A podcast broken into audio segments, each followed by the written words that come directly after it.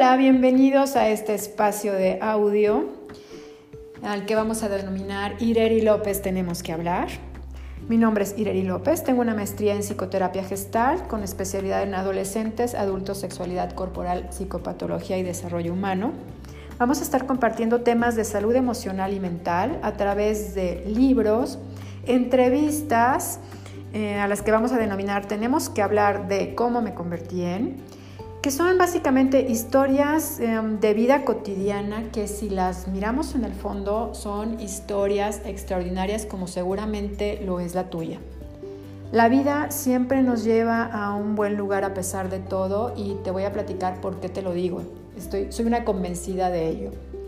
Soy licenciada en sistemas, trabajé 18 años en área de tecnología en empresas como Citibank, Ford, Videovisa y, bueno, yo era una encantada de, las corporaciones, tenía muy buen puesto y me iba súper bien, ¿no? Y la verdad es que era muy, muy feliz. Hasta que un día eh, mi hijo de tres años me pregunta, me dice, oye mamá, ¿tú vives en Citibank?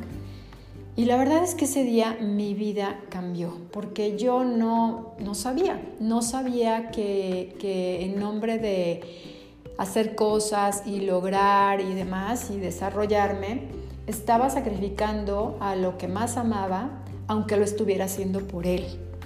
Entonces em, pido mi liquidación y cuando él le pregunto, oye, pues ¿quién vive contigo? Su respuesta es que, que quien vive es la perra. Entonces Em, pues para mí fue un, creo que estoy haciendo bien, creo que estoy haciendo muy, muy bien en retirarme y ponerme a hacer algo diferente y lo primero era ponerle atención a mi hijo. Después nace mi segunda hija y yo entro en, en esta gran oportunidad, en este buen lugar, a pesar de todo, y ahorita van a decir cómo es posible y es que entro en una depresión inmensa en la que yo quería irme, dejar a mis hijos. Mi hija en ese momento tenía menos de un año, pero quería irme, dejar a mis hijos, dejar al que en ese momento era mi esposo, abandonar mi vida de cómo estaba en ese momento. Y me encuentro con ángeles en mi camino que me invitan a una, unas sesiones de desarrollo humano. Atiendo a ello y me enamoro. Me enamoro de lo que hay ahí, que en, el fondo lo que había era una psicoterapeuta gestalt haciendo todo este trabajo para que nosotros resurgiéramos y me enamoro de la gestalt. Comienzo a estudiar hace aproximadamente 15 años y, te voy a platicar cómo es que me enamoré y es porque un día, eh, a muy temprano momento de ese grupo de desarrollo humano, trabajé la insatisfacción, porque lo que, lo que me, me estaba inundando en ese momento era una gran insatisfacción. Y me di cuenta a través de un trabajo muy profundo y de una narración en donde a los cinco años yo había sido abusada sexualmente, de cómo ese abuso había permeado mi vida entera entonces, em, hemos trabajado, es algo que se sigue trabajando. De hecho, mi tesis de maestría tiene que ver con abuso sexual. Y pues he salido adelante, he salido adelante de una forma muy positiva, resignificando cada uno de los eventos de mi vida.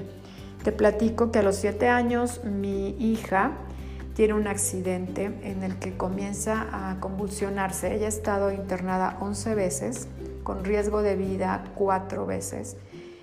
Y la última vez que se convulsionó a los 14 años perdió la memoria. Hoy tiene 17. Entonces la terapia a mí me ha ayudado a, manejar estas situaciones. Estos últimos tres años han sido de reinvención total para ella y para mí, e inclusive para mi hijo, porque imagínate lo que es tener a alguien en casa que 11 veces estaba internado y, tú quedarte en casa, ¿no? Quedarte a ver qué pasa. Hay otra parte en esta historia que es también mi hijo, mi hijo a un lado de esto y nosotros viviendo estas experiencias en el hospital. Lo que más nos ha dejado la pérdida de memoria de mi hija ha sido la capacidad de asombro. Hace un año la llevé a Cancún, no, hace dos años la llevé a Cancún para su viaje de 15 años y en el avión ella gritaba, estamos sobre las nubes, estamos sobre las nubes.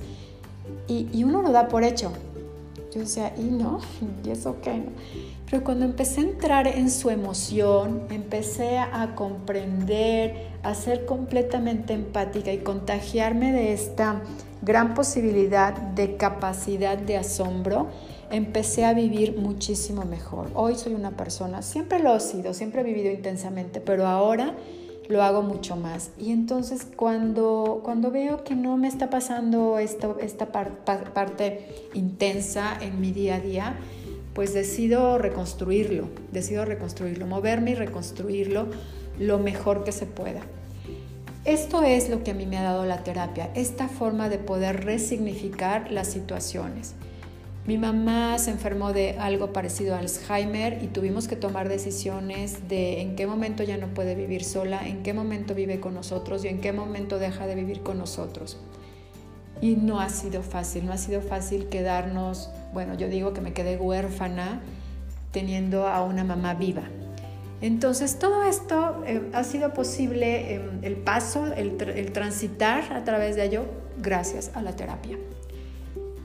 Me divorcié hace cuatro años, e igual, ¿no? No, no, no, ha sido un proceso fácil, sin embargo, ha sido un, un, caminar sano. Dentro de todo lo que cabe, ha sido un caminar muy, muy sano. Eh, mi misión es ayudar a los otros. La terapia siempre te sostiene. Y lo que voy a estar haciendo en estos podcasts es que todos los lunes vamos a estar hablando de diferentes temas.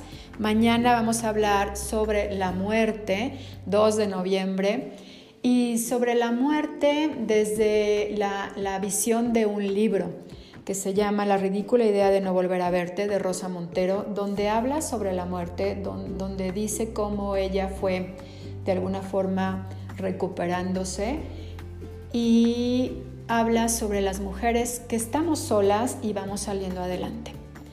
Te espero todos los lunes, va a ser un espacio en el que no solo vas a escuchar mi voz, vas a escuchar otras y me encantaría, por supuesto, escuchar también la tuya. Muchas gracias y nos escuchamos pronto.